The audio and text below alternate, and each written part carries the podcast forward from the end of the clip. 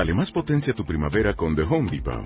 Obtén una potencia similar a la de la gasolina para podar, recortar y soplar con el sistema OnePlus de 18 voltios de Ryobi desde solo 89 dólares. Potencia para podar un tercio de un acre con una carga. Potencia para recortar el césped que dura hasta dos horas. Y fuerza de soplado de 110 millas por hora. Todo con una batería intercambiable. Llévate el sistema inalámbrico OnePlus de 18 voltios de Ryobi. Solo en The Home Depot. Haces más. Logras más. Este mes, en Revista MOA. ¿Te la vives tomando chochos para la acidez, inflazón, gases, retortijones, colitis, gastritis? ¿Tienes mala fama en la oficina? Revive tu reputación en ocho pasos. ¿Cómo durar más en la cama? Deja de inventar pretextos y vuélvete un maratonista sexual. ¿Te sientes solo y aislado 24 por 7? MOA Marzo. Más de 120 páginas de aprendizaje, desarrollo, ideas e inspiración para estar mejor. Una revista de Marta de Baile. Los mejores temas con Marta de Baile. Ya regresamos. Temporada 11. Mario Guerra, el rockstar del amor, is in the house. Hoy vamos a hablar si ustedes tienen o no una pareja sobreprotectora. Así mero, así O mero. sea, tipo, Pues una pareja que puede ¿Que ser muy papá, amorosa, qué? muy cuidadosa contigo, muy atenta, pero que todos, todos nos gustan las atenciones, el cariño y la dedicación de nuestra pareja, pero la pareja sobreprotectora ya rebasa límites, ya se convierte en una sobreprotección que puede llegar a limitarte, que puede llegar a volverse asfixiante y lo que era padre ahora se vuelve una especie de tormento porque es bien difícil con una pareja así que es sobreprotectora, ya vamos a ver los, los indicadores, eh, poner, poner límites a veces, porque pues lo que, lo que hace es estarte queriendo, lo que hace es estarte cuidando y lo que hace es decirte que lo único que busca es tu bienestar. Claro. Y tú de alguna manera cuando te sientes asfixiado lo que quieres es pues tener iniciativa, que también sea recíproco y además que no te estén como cuidando todo el tiempo. Entonces ahí, ahí es donde empieza el problema. ¿Qué es una pareja sobreprotectora? Es una pareja, una, pare- una persona que está en pareja contigo, que te ayuda, te cuida, te ofrece soporte emocional, busca evitarte preocupaciones y problemas, pero todo lo hace a tal grado que lo que empezó siendo gratificante acaba siendo bien asfixiante. Entonces ahí está eh, la primera definición. Eh, yo siempre he dicho que demasiado de algo siempre es demasiado y también demasiado amor, demasiado cariño y demasiado cuidado puede acabar apachurrando eh, a la mejor de las relaciones. sí. Ahora, ¿cómo sabes que es así? Dame las características de una pareja super uber sobreprotectora. Sobreprotectora. Bueno, ahí les va para que vayan identificando. Primero, son, son las conductas las que delatan a estas personas. Si te das cuenta por diferentes que son, la primera está hipervigilante. Es decir, tú das de cuenta que te vas a acostar, ya apagaron la luz, buenas noches, besito, y de repente empiezas a toser. Prende la luz de inmediato y corre a la cocina por un vaso de agua. Ten, tómate esta agua. ¿Cómo estás? ¿Te sientes bien? ¿Tienes algo? ¿Necesitas? No, me dio tantita tos. No, no es que eso no es normal. O sea, Ay, a, a ver, ponte el termómetro, déjame ver qué te está pasando. Me voy a quedar aquí un ratito a cuidarte. A, a que no te voy a vol- vuelva a pasar. Tú duérmete tranquilo. Y tú, no, no, en serio, estoy bien. No, no, no, de verdad, no. Eh, A ver, dale, dame un traguito de agua. Es que no tengo sed. Dale un traguito de agua. Es por tu bien, Pero por la eso garganta. es primo hermano de preocuparse. Sí, pero preocuparte a un nivel. eh, está bien que te preocupes y que reces el rosario si quieres abajo Sí. La cobija, pero que ya involucres al otro en tus preocupaciones y que lo hagas objeto de ellas, eso ya eh, empieza a, a dar en la torre a la relación.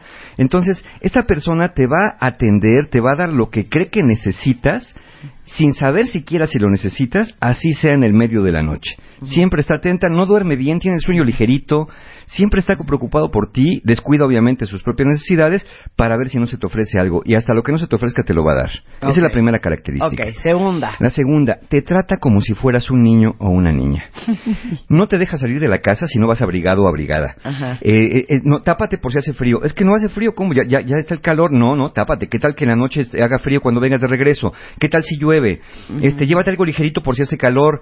Este, mira, llévate esto de comer. No, hombre, en la cocina, ¿cómo? ¿Cómo vas a comer en la oficina esas porquerías que te hacen daño? Eso te va a hacer mal. Mira, lo que te preparé. Oye, ¿pero a qué hora lo preparaste? Me levanté a las 5 de la mañana. para hacerte tus albóndigas con chipotle que tanto te gustan, porque sé que te fascinan, y tu arrocito al vapor y tus verduritas al punto. Entonces, ahí está la comida. Entonces, algo para el frío, además, eso para el frío que te da, pues te lo, te lo tejió, ¿no? Obviamente, porque pues te quiere y te cuida, o cuando menos te lo compró y te lo escogió con mucha dedicación. Te va a dar mil recomendaciones de seguridad, casi casi te va a dar la bendición en la puerta. Ten cuidado en el tráfico, esa avenida que cruzas es muy peligrosa, por favor cuídate de los cafres, y cuando llegues a la oficina, ten mucho cuidado en la escalera, no te, agárrate siempre del pasamanos porque los accidentes se dan cuando uno se descuida. Entonces no quiero que te pase nada. Entonces lo que hace es desconfiar de tu buen juicio y de tus habilidades para enfrentarte a imprevistos y problemas de la vida, por eso te da tanta recomendación. Casi, casi te va a poner el nombre en una tarjetita en, el suéter que te puso, obviamente, aunque no tengas frío, con un segurito para que no te vayas a perder. Oigan, vayan confesando quién de ustedes es así. pues son así, o tienen una pareja así. A ver. Hay otra característica, se te adelanta va un paso adelante de tus deseos, de tus necesidades y de tus pensamientos. Como se dedica a estarte observando continuamente, para ver qué quieres, qué no quieres, qué te pica, qué te molesta o qué te estresa, pues ya te tiene bien estudiado. Pero lo malo es que cree conocer tus necesidades. Aquí el error que comete la pareja sobreprotectora está bien que sea observadora y que sea atenta, pero su, su preocupación y su mayor defecto es que cree que te lee la mente. Entonces, antes de que pidas algo, ya lo tiene. Antes de que digas que necesitas algo, ya te lo dio. Eh, insisto, aunque tú no lo necesites, aun cuando, cuando sea contra tus propios deseos. Volvemos al punto, por ejemplo, de la mamá que tapa al niño cuando tiene frío. tápate, es que no tengo frío, es que tienes frío, te está haciendo frío y te tapas. ¿Qué haces en ese mensaje con los hijos? No, no tengo frío, mamá. No, tú crees que no tienes frío, pero, pero sí, tienes. ¿no? Tú crees que no tienes hambre, ¿no? La pareja llega, oye, tenemos que comer. ¿Sabes que no tengo tanta hambre? No, tendrás algo? Tienes que comer, ¿no? Porque es hora de comer. Pero es que no tengo hambre. un poco sobreprotectora. ¿eh? Sí, bueno, eh, ya ven, ya nos vamos identificando. Entonces, vas adelante de los deseos del otro, adelante de su seguridad, pero no tomas en cuenta los deseos del otro o sus necesidades del momento. Esa es otra característica de los, de los sobreprotectores. Otra más se angustia o dramatiza. Es una persona que hace de su pareja y su relación su razón de ser en la vida. Ah, no, ¿qué es esto? Es su vocación, ¿no? Si no pudo con los hijos o no hay hijos de por medio, o aún habiéndolos, incorpora a la pareja como, si tienes dos, como un tercer hijo al que cuidar, porque piensa que es su vocación. Si sienten que todo va bien, es el paraíso, porque sienten que están cumpliendo con su cometido. Pero si algo se descompone, por pequeño que sea, están en el infierno. Se te descompone el día entero. Porque sienten que no son capaces de estar cuidando adecuadamente a esos hijos de nacimiento y a ese hijo adoptivo que convirtió en la pareja. Si le pides que pare, oye mi vida, yo creo que, mira, no, la verdad, no es para tanto. La verdad, la verdad, dame chance, no quiero ponerme el suéter y déjame comer al ratito, ahorita no tengo hambre. Entonces en ese momento siente que está rechazando su ayuda y, y, se pone muy angustiado, ¿no? Se pone muy mal porque siente que ya no lo quieres. Por ejemplo, en el aniversario o en tu cumpleaños, él o ella tienen que ser los primeros que te feliciten y te den el mejor regalo, la mejor sorpresa. Si te le adelantas y le dices, eh, mi amor, felicidades de nuestro aniversario, hoy te lo di antes, yo fui el primero. Bueno, catástrofe, ¿no? ¿Cómo es posible que hayas sido tan descuidado? Tienes razón, tú tan atento y amoroso que eres conmigo y yo no fui para ver a las 12.01 de un segundo darte el regalo. Qué mala persona soy. Entonces, si tú prefieres hacer las cosas por ti mismo, si tú, tú le haces pensar a esta persona que no no lo está haciendo bien, que por eso prefieres hacerla tú.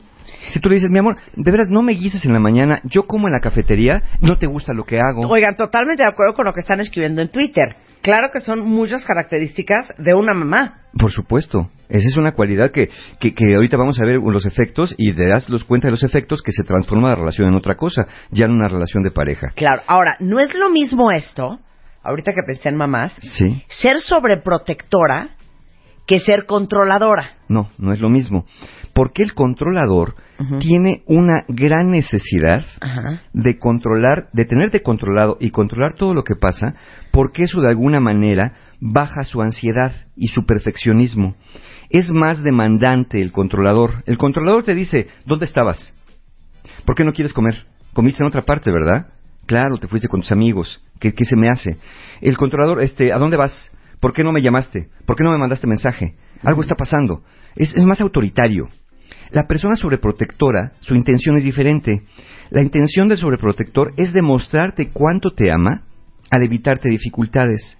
lo que predomina en el sobreprotector no es la intención de regular tu vida, sino es su preocupación y angustia por tu bienestar.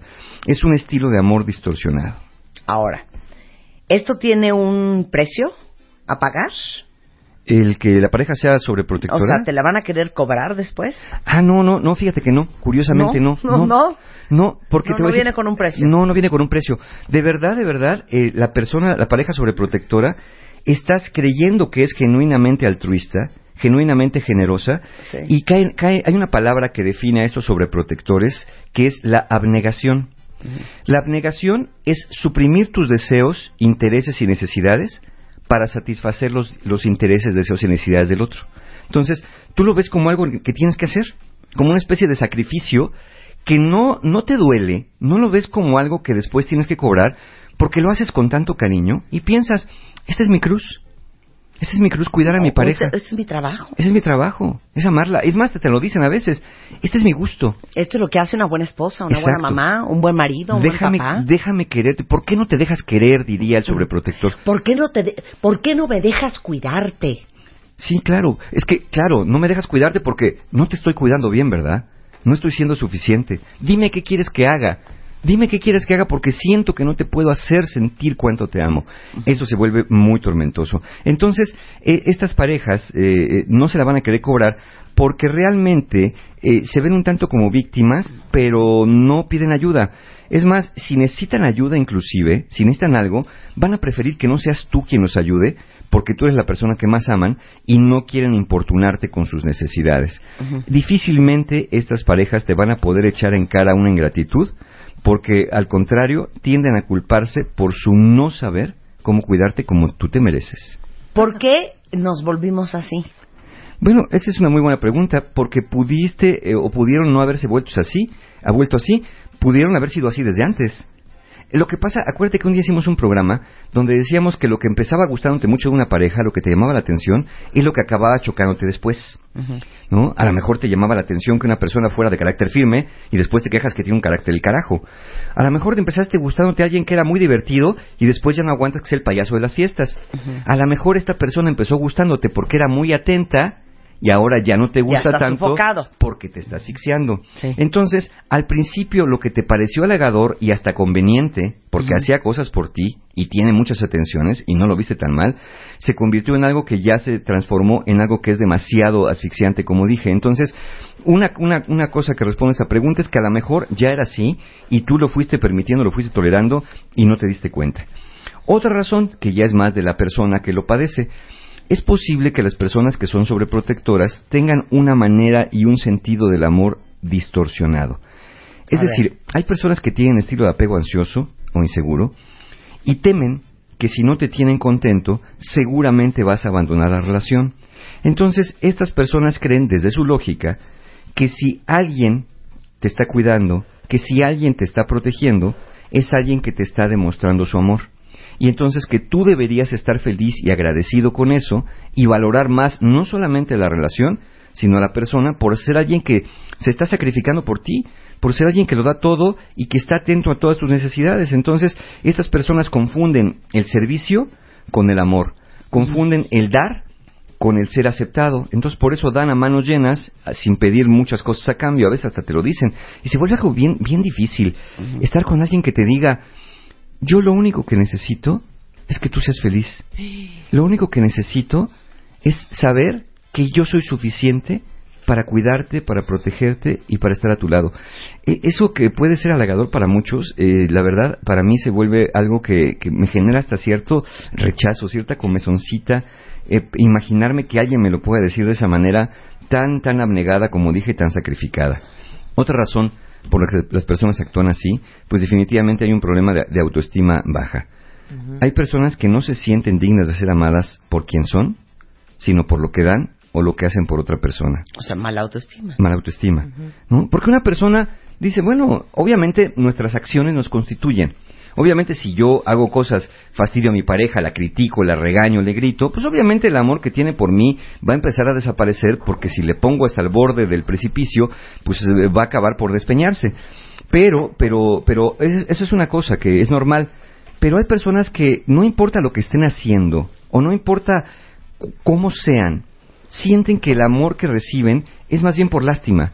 Es más bien porque el otro no se ha dado cuenta. Hablamos también un día del síndrome del impostor y también el síndrome del impostor se da hasta en las relaciones de pareja. Decir, es que yo no sé ni por qué me quiere. ¿No? La semana pasada una paciente me decía, Mario, es que a veces siento que mi marido ni le gusto. Es más, siento que no le puedo gustar a nadie con esta cara, con este cuerpo, y hay días que siento que no estoy tan mal. Pero cuando siento que no le puedo gustar a nadie, es cuando me pongo más insistente en cuidar, en proteger, en dar. Porque es como, es la única manera que sé de, de, dar amor para que el otro lo sienta y me regrese un poquito de su atención. Para las parejas con autoestima baja que son sobreprotectoras, si es el caso, es una manera de decirte, mira cuánto te amo, mira cuánto te estoy queriendo. Y hay otro elemento que ya no tiene que ver con la persona sobreprotectora, sino tiene que ver con el sobreprotegido. Sí. A veces tu pareja, es verdad que pudo haber empezado a ser así, por la razón que quieras, por su baja autoestima, por su manera de amar distorsionada o porque ya era y así lo traía, pero tú también ten en cuenta una cosa, tú lo has permitido. Es cómodo, es cómodo, ¿no? Este es delicioso. Es cómodo. Al principio dices, hombre, pues mira, mis deseos se cumplen, mis pensamientos se leen, ¿no? Este, la verdad me ahorra un chorro de cosas porque no es como esta clásica pareja que me anda pidiendo, límpiate los pies cuando entres, ayúdame con la basura, las bolsas de súper pesan mucho, ¿cómo es posible que no ayudes a los niños con la tarea? No, al contrario, jamás te hace ninguna petición, nunca te dice que hagas algo por él o por ella, jamás te va a pedir que intervengas con los niños, ella se hace cargo, él se hace cargo, y es más, es como estas, este, manual de la buena esposa que había hace muchos años, en los años 50, ¿no? Cuando llegue tu marido, tiene las pantuflas listas, un cafecito caliente y la cena preparada. Eh, estas, eh, es- estos eh, gustos y aficiones eh, por el cuidador compulsivo, mientras más dejes que haga cosas por ti, por llevarle la fiesta en paz o, o por no herir sus sentimientos, porque a veces no le dices que ya pare porque no quieres lastimarlo, bueno, más feliz y más útil, útil se va a sentir y más va a insistir en seguirte cuidando. Digamos que estás permitiendo que se cree un monstruo. Y otra posibilidad aquí es que tú te estés mostrando como alguien frágil, como alguien pasivo, como alguien dependiente y necesitado, y estés generando roles complementarios.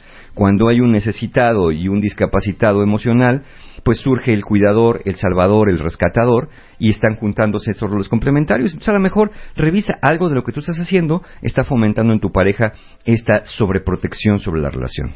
Y aparte, qué preocupación, porque ¿no será que el sobreprotegido siempre se queda con la sensación como de culpa porque tú no eres así?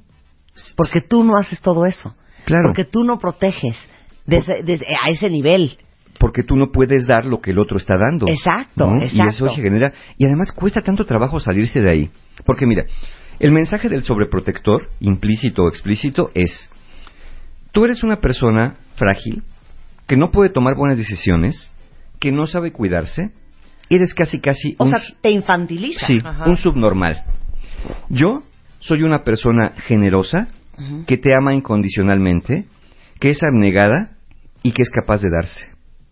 Imagínate qué tan bueno debe ser yo, qué tan bueno debo ser yo para querer a una persona como tú. Entonces, si tú me reclamas y te resistes a ser cuidado y a ser amado, eres un malagradecido. Entonces te metes en una trampa. Si te dejas cuidar, estás acepta- aceptando que eres un inútil. Y si reprochas los cuidados, te estás mostrando con la persona más desagradecida de la tierra al no dejar que te cuide alguien que solamente busca tu bienestar. Entonces, una, o acaba siendo un imbécil o acaba siendo un malagradecido, ¿no? Ahora sí que escoja su muerte. ¿De qué lado de la raya se pasa? Por eso claro. cuesta tanto trabajo salirse de ahí, porque tienes que tomar uno de dos roles, aparentemente desde la visión del sobreprotector, que ninguno es bueno. Imbécil o, o- o- o dejado o, o- o inútil o malagradecido, cruel y ruin por reclamar algo que todo mundo desde la visión del sobre- sobreprotector quisiera tener. ¿Quién no quisiera tener a alguien que te cuide como yo te cuido, que te quiere como yo te quiero? Por eso no te enfermas, fíjate. Porque te tengo bien alimentada, porque te tengo bien cuidada y por eso no te pasa nada, porque siempre estoy pendiente de tus necesidades. Ahora, ¿cómo afecta esto a la vida? Bueno, esto lo afecta de maneras de- de- más que contundentes, eh, ab- abismales y monstruosas. Eh, eh, te afecta mucho, sobre todo si es contra tu voluntad. Vamos a pensar que hay parejas que nos están escuchando que dicen, bueno, sí somos así, mi pareja es así, pero estamos de acuerdo en ser así. ¿No? Entonces no tendría que haber problema. Bueno, si inicialmente están de acuerdo, posiblemente al principio no hubiera tanto problema porque no va a haber queja de ninguna de las dos partes. Pero estás generando una relación muy extraña y más adelante voy a hablar de eso. Ahorita quiero hablar de las personas que padecen esto, porque es algo que se padece, por curioso que suene, cuando es contra tu voluntad. Cuando tú dices, es que yo ya no, hacer, no sé qué hacer para que mi pareja, mi esposo, mi esposa, mi novio, mi novia, ya no sea así, la verdad se vuelve bien asfixiante. Entonces, si es contra tu voluntad, pasan tres cosas que son muy difíciles de superar en una relación. Primero, anula tu capacidad de dar como es la persona que está dando constantemente, no te deja dar a ti nada, porque no necesita nada de ti. Entonces, ahí afecta un principio en la pareja que es indispensable, que se llama reciprocidad. En la pareja tenemos que dar y recibir. Y una persona, cualquiera puede dar, pero hay personas que se niegan a recibir y la persona sobreprotectora está haciendo eso se está negando a recibir atenciones de su pareja, se está negando a que haya una equidad en la relación y está haciendo el todo, yo soy el que da, yo soy el que ofrece, yo soy el que te el que te mantiene cuidado, yo no quiero nada. Entonces, afecta la reciprocidad. También afecta el sentido de identidad dentro de la relación. Las relaciones de pareja tienden, tienen que tender a ser simétricas, no complementarias ni jerárquicas. Entonces, la relación de padre e hijo es complementario y jerárquico. El padre manda, el hijo obedece. Un padre necesita un hijo para llamarse hijo, pues tienes que tener un padre, y para llamarte padre, pues tienes que tener un hijo. Hay complementariedad. Pero la relación de pareja tiene que ser simétrica. En una relación de pareja nadie manda, por así decirlo. Nadie ejerce el gobierno y el control y nadie es más que otro.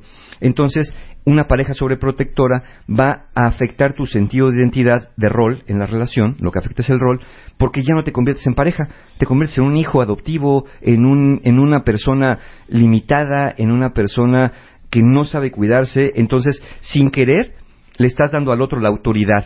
¿De qué? De que te cuide, de que decida por ti de que de, que de cómo te vistes, cómo te comportas y lo que comes, insisto, no con el afán de controlar, sí con el afán de cuidarte. Entonces se afecta el rol. Y también, si ya tiene afectada la autoestima la pareja sobreprotectora, también afecta tu autoestima. ¿Por qué? Porque va a afectar tu sentido de autoeficacia. Te va a hacer sentir que eres una persona inútil, que es un bueno para nada. Con esto nos vamos a ir a un corte para ahí, pero regresando vamos a hablar si debemos tener a una pareja así o no y luego, ¿cómo se saca uno de estas Y vamos a seguir viendo cómo sigue afectando las vidas porque no hemos parado con los efectos negativos. Regresando con Mario Guerra en W Radio. Ya volvemos. Marta de Baile, temporada 11. 11, 11. W Radio.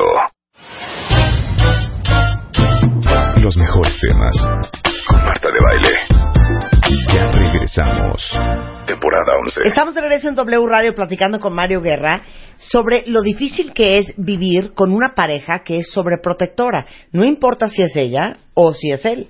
Y eh, pues la primera media hora del programa ya la tendrán que escuchar en podcast, pero ahorita estamos platicando de cómo puede afectar tu vida una persona sobreprotectora. Entonces, ya mencionaste que no es una relación asimétrica porque siempre tienes la sensación de que ella o él da más que tú. Claro. Ahora vamos a y seguimos con los efectos, ¿no? Ya hablamos de los efectos, cómo lo que hace esto cuando es contra tu voluntad, anula tu capacidad de dar, rompe con la reciprocidad, anula tu sentido de identidad, distorsiona el rol, ya no es simétrico, sino es jerárquico, y además afecta la autoestima al afectar tu sentido de eficacia. Pero quiero poner el acento en esto que dijiste que es bien importante. No importa si es ella o es él. Cualquiera pensaría que es la mujer la que más tiende a hacer esto, que es una mujer. No, hay muchos hombres. Pero no, hay muchos hombres. Y esto tiene que ver con dos, dos roles estereotipados sociales que hemos manejado. Primero, el hombre como cuidador, proveedor, protector. Entonces, el hombre como, con este, este perfil o este estigma, de pronto, porque se vuelve hasta un estigma, que su papel es cuidar, que su papel es proteger a la familia y a la mujer, pues ya nos pone en una posición igualmente asimétrica, al hombre como fuerte, a la mujer como frágil, al hombre, como proveedor, al hombre como el de los recursos, el de la fuerza física, el que sabe, eh, a, veces indebidamente y lo quiero resaltar indebidamente, hasta como el inteligente, ¿no? Como si la mujer no pudiera decidir. Entonces muchos hombres eh, que tienen la, autoestima baja, que padecen de esta ansiedad de, de separación o esta angustia, este apego ansioso, eh, aunado al rol que creen que deben tener, porque a lo mejor así se los enseñaron, ¿Y cómo se lo enseñas desde niño a alguien? Que le dices, es, tu hermanita. y tú tienes que protegerla porque eres el hombrecito. Claro. Y tú tienes que acompañarla y tienes que cuidarla en todo momento, porque ella es tu hermanita, ¿no? Claro. Pero mamá, ella es la más grande que yo, no importa. Tú eres el hombre de la casa y un hombre siempre tiene que proteger a las Muy mujeres. mal eso, Ahí estamos mandando los mensajes iniciales. Por eso estos hombres que son sobreprotectores pueden tender a ser así por una presión, curiosamente, de una figura femenina o masculina que los obligaba a poner a la mujer en un papel inferior, como si fuera también una persona que no puede decidir. Y del lado de las mujeres viene el rol eh, también estereotipado como un estigma del servilismo femenino, de que las mujeres están para cuidar, de que las mujeres están para servir.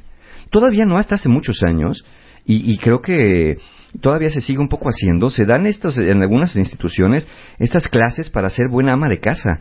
¿No? Para aprender a hacer bien la cama, para aprender a hacer bien de comer, para aprender cómo planchar y almidonar los cuellos y las camisas. Estamos inculcando, en este caso, en, en- algunas mujeres, este rol de ser eh, la ama de casa, la cuidadora, la que tiene que proteger, la que tiene que ocuparse de todas las cuestiones de salud, de alimentación y de cuidados. Como si, como si el hombre no pudiera elegir sus propios alimentos, como si el hombre no fuera capaz, ¿no? Pero claro, lo eh, te, te lo refuerzas cuando dices, es que no sabes, Mario, no sabes cómo deja todo tirado, no sabes las cosas que deja, no sabes lo que yo tengo que hacer, tengo que estar atenta, siempre vigilando que las cosas estén bien, porque si por él fuera, él, él acababa eh, sepultado en la mugre, en la enfermedad, con los dientes picados y malnutrido, Sí. ¿no? Entonces ahí tenemos esto, y qué bueno que lo mencionaste porque son dos roles estereotipados. Sí. Pero bueno, sigamos con los efectos.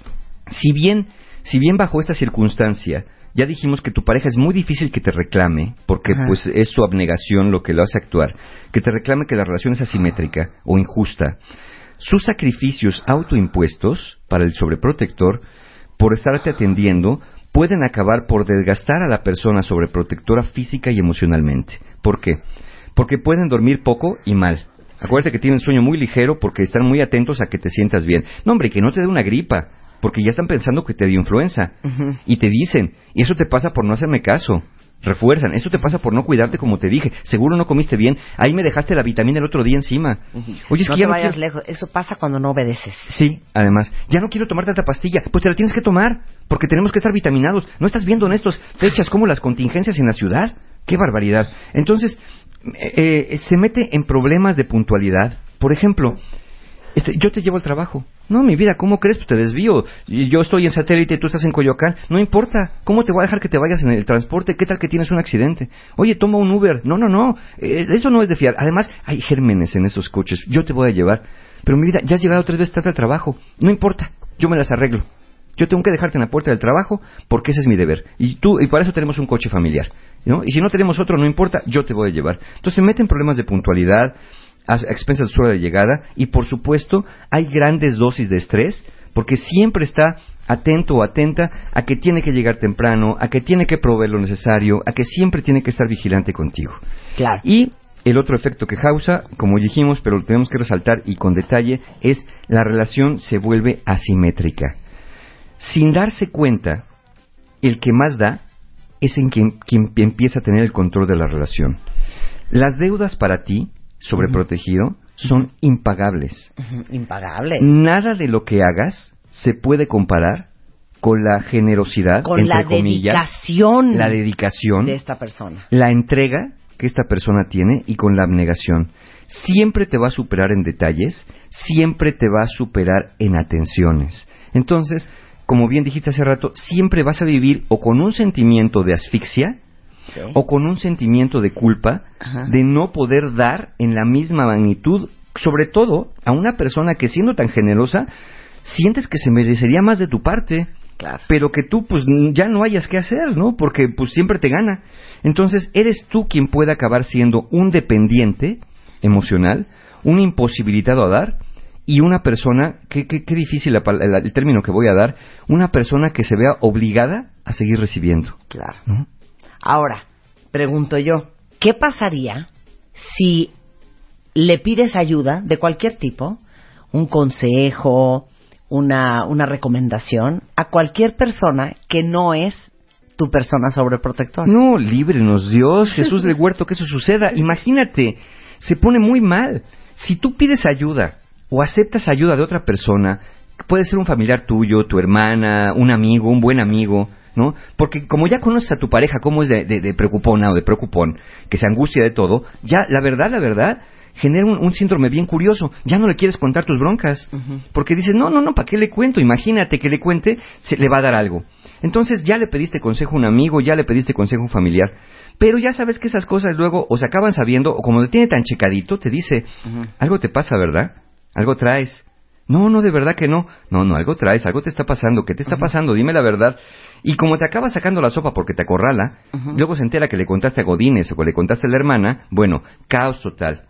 Si, si nota que ya no eh, le pediste un favor, si nota que algo no te gustó, se va a angustiar porque eh, eh, entonces piensa que ya no, no está siendo eficiente, que no te está dando buenos consejos, va a pensar que ya no le tienes confianza. Claro. Tú por más que le expliques, no, de veras, es que no te conté porque no quería angustiarte, no, no, no. O que alguien sirve mejor que Alguien ella. sirve mejor que tú. Sí. Entonces, eh, esta parte eh, le impide de alguna manera, se va a angustiar y va, va, va a querer ejercer todavía más necesidad. No va a pensar, lo estoy angustiando, lo estoy asfixiando, va a pensar, no estoy haciendo las cosas bien, ¿por qué confía más en otra persona? Claro, es mi culpa. Es mi culpa porque yo no estoy poniendo la atención de vida, este, qué barbaridad. Y eh, obviamente ahí sí van a venir algún tipo de reproches porque te va a decir, ¿cómo es posible que confíes en alguien más que no te quiere?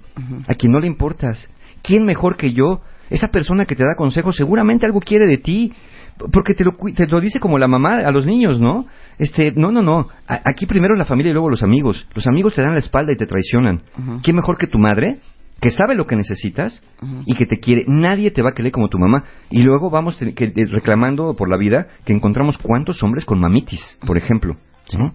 Entonces, ¿por qué? Porque le generas esta idea también desde niños que no le pidas a nadie consejo, no le pides a nadie ayuda, no confíes en nadie que no sea, con- no sea tu mamá que esto deriva, y creo que lo vamos a hablar ya cerca del 10 de mayo, que ya no faltaría tantísimo, este, de, de, de estos hombres que, que pues van con la mamá y la mamá queriendo ejercer todavía el control Claro. de, de, ay, mijito, mira nomás cómo traes la camisa, Claro. ¿no? ¿Por qué no me traes la ropa y yo aquí te la lavo y te la plancho? Por Mira qué flaco estás. Claro. Eh, eh, ahí se da. Ahora, hay una fina línea, y aquí lo mencionan varias veces en Twitter, entre ser sobreprotector y cuidar a tu pareja.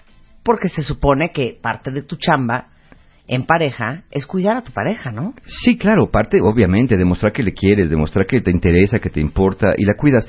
Pero fíjate, el pretexto del sobreprotector es justamente ese, que dice, es que yo nada más le estoy demostrando cuánto lo quiero. Sí. O sea, Mario no tiene nada de malo. Ahora sí que, pues yo nomás lo estoy cuidando. Exacto, yo nada más lo estoy cuidando. Entonces, eh, sí, sí es verdad que tenemos ese deber, como bien, bien dice Marta, tenemos este, este deber, y, y más que deber, es este gusto por dar, por, por mostrar a la pareja con acciones también, con palabras, con, con actos, con ayuda. Y ya cu- acuérdense y, y revisen el programa de los cinco lenguajes del amor. Uno de los lenguajes del amor se llama actos de servicio, que son cosas que hacemos por una pareja que le demuestran nuestro cariño y nuestro interés, y que hay muchas personas que tienen ese lenguaje del amor como primario y les va a venir muy bien que haga ciertas cosas por ellos, por ellos o por ellas. Pero aquí en este caso sí ayuda, pero no cuando haces esta intervención como si te tratara de tu pareja de un niño, que no es capaz de valerse por sí mismo, que no sabe elegir lo que le conviene, o como si fuera alguien que no tiene voluntad.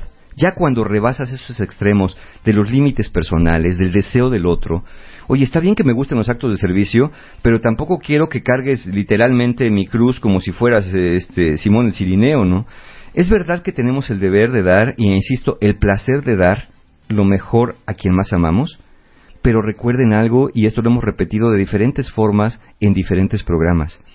El deber de dar lo mejor a quien más amamos empieza con el deber de tener lo mejor para ti mismo o para ti misma. Totalmente. Y aquí hay otra creencia social distorsionada que es la creencia del egoísmo, de que primero hay que darle a los demás, que primero al que no tiene, que primero otros, que primero pasa tú, que primero come tú, que si no hay mucho, este no, pues ni hablar, yo ya comí, yo no tengo hambre, yo me puedo sacrificar o por mis hijos, o por mi pareja, o por mis propios padres inclusive.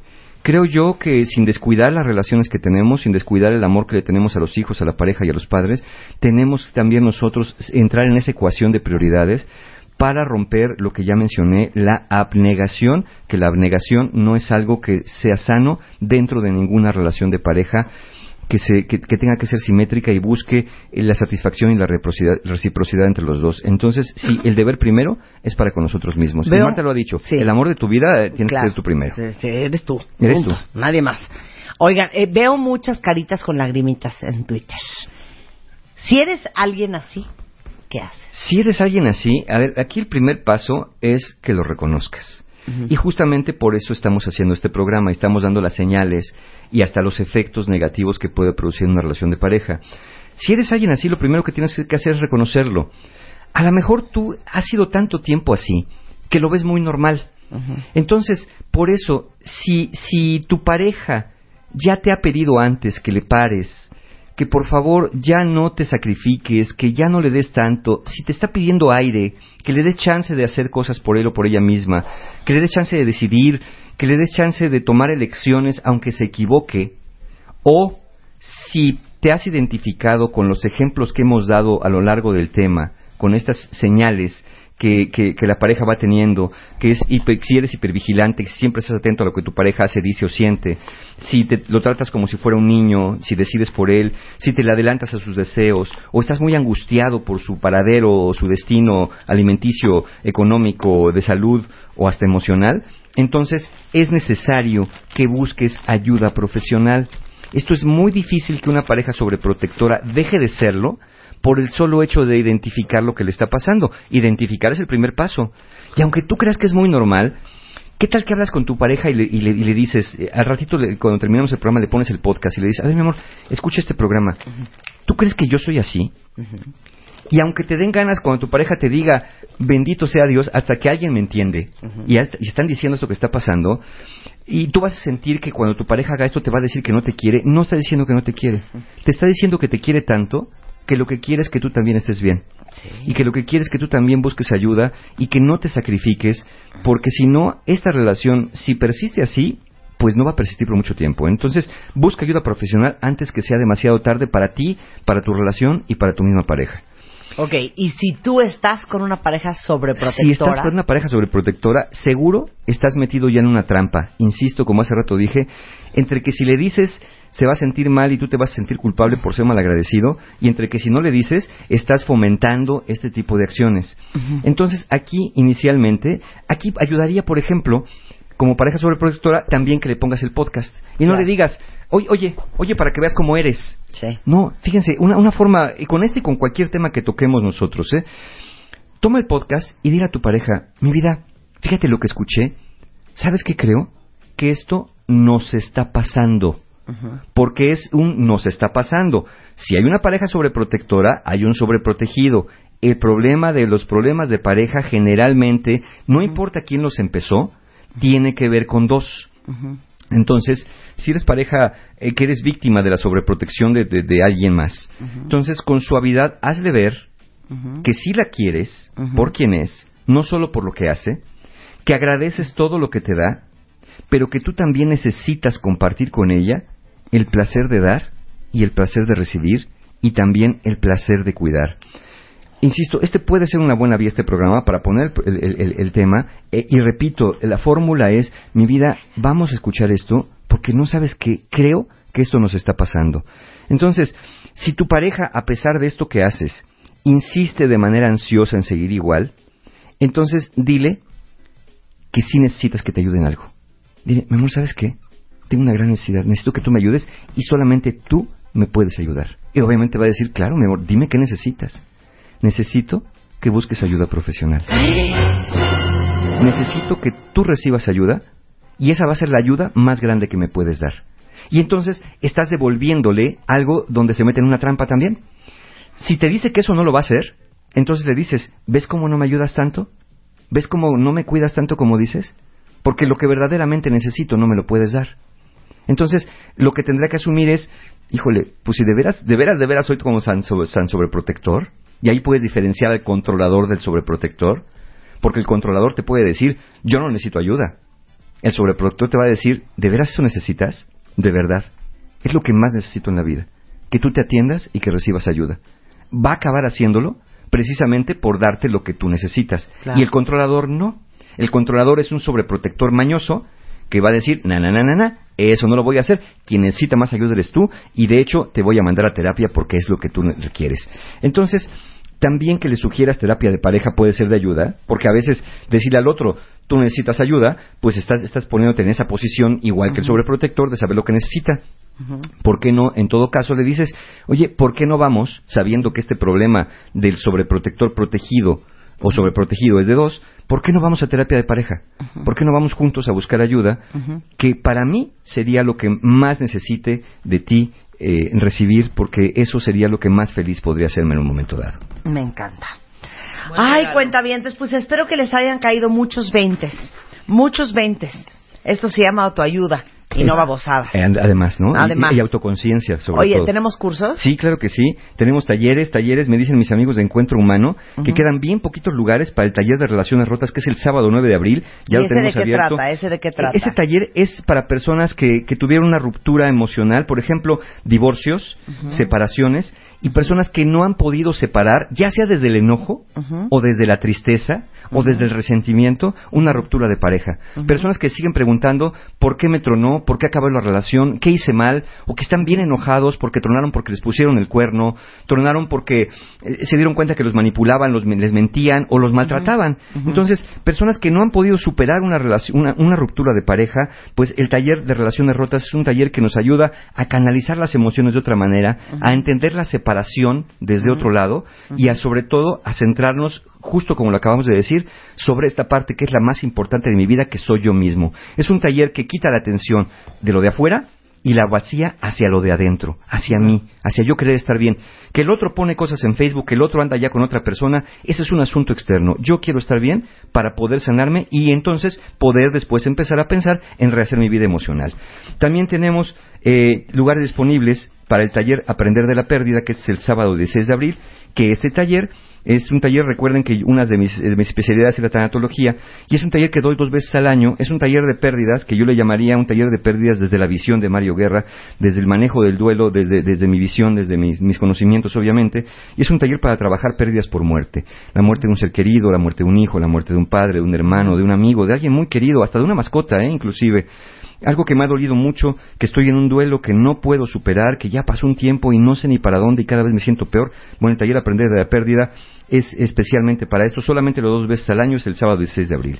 Y para el 23 de abril tenemos ya abierto el taller La Ciencia y el Arte de Ser Pareja. Es un taller para parejas que quieren tener mejor relaciones, parejas que de pronto van distorsionando la relación y van teniendo resentimientos, problemas de celos, de infidelidades. Bueno, también lo tratamos ahí, el taller La Ciencia y el Arte de Ser Pareja. Toda la información de los talleres Relaciones Rotas, Aprender de la Pérdida, La Ciencia y el Arte de Ser Pareja en la página de mis amigos encuentrohumano.com, formas de pago, meses sin intereses, www.encuentrohumano.com.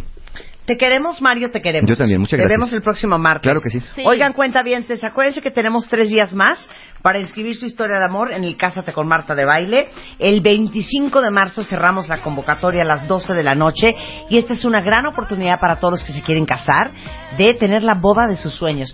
Porque encima de el pastel, el vestido, las argollas, el DJ, las fotos, el video, las invitaciones, el banquete, el vino, la champaña, Lotería. el coche que les vamos a regalar. Aparte les vamos a regalar un colchón nuevo cortesía de Silly ¿Qué para que lo estrenen. Eh, como saben ustedes, eh, por tercer año consecutivo, Silly se une a nuestro Cásate con Marta de Baile y les va a dar su gran colchón súper confortable y duradero para que estrenen. Ya saben que los colchones Silly están diseñados para dormir profundamente en la postura correcta, con la libertad de espacio que ustedes necesiten, aunque estén durmiendo en pareja. Déjenme decirles que aparte son los únicos colchones avalados por la Sociedad Mexicana para la Investigación y Medicina del Sueño. Es evidentemente garantía de descanso profundo. Los resortes que se llaman Posture Tech de los colchones Silly están patentados y le dan a tu cuerpo pues eh, la postura y el soporte que necesitan. Entonces, eh, para todos los que necesitan colchón, eh, Silly tiene una amplia gama de colchones para que puedan elegir el que más les acomode, el nivel de firmeza que su cuerpo necesita y se despierten de buen humor y descansados. Ahora sí que su descanso merece un Silly que les va a regalar a la pareja de ganadores del Casa de Comarta de Baile un colchón nuevo, si lo quieren King King, si lo quieren Queen Queen, si lo quieren Full Full. No creo que lo quieran tú, en verdad. Bueno, pues este, hasta el 25 de marzo para subir su historia en wradio.com.mx y martadebaile.com. Nos vamos, pero estamos de regreso mañana en punto de las 10. ¡Adiós! And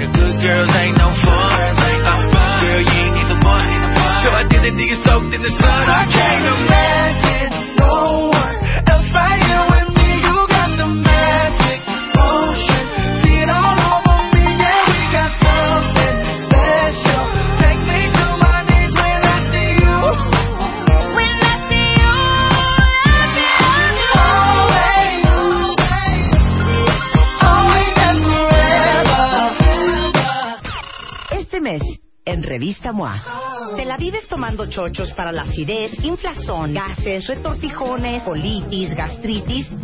¿Tienes mala fama en la oficina? Revive tu reputación en ocho pasos. ¿Cómo durar más en la cama? Deja de inventar pretextos y vuélvete un maratonista sexual. ¿Te sientes solo y aislado 24 por 7? MOA Marzo. Más de 120 páginas de aprendizaje, desarrollo, ideas e inspiración para estar mejor. Una revista de Marta de Baile.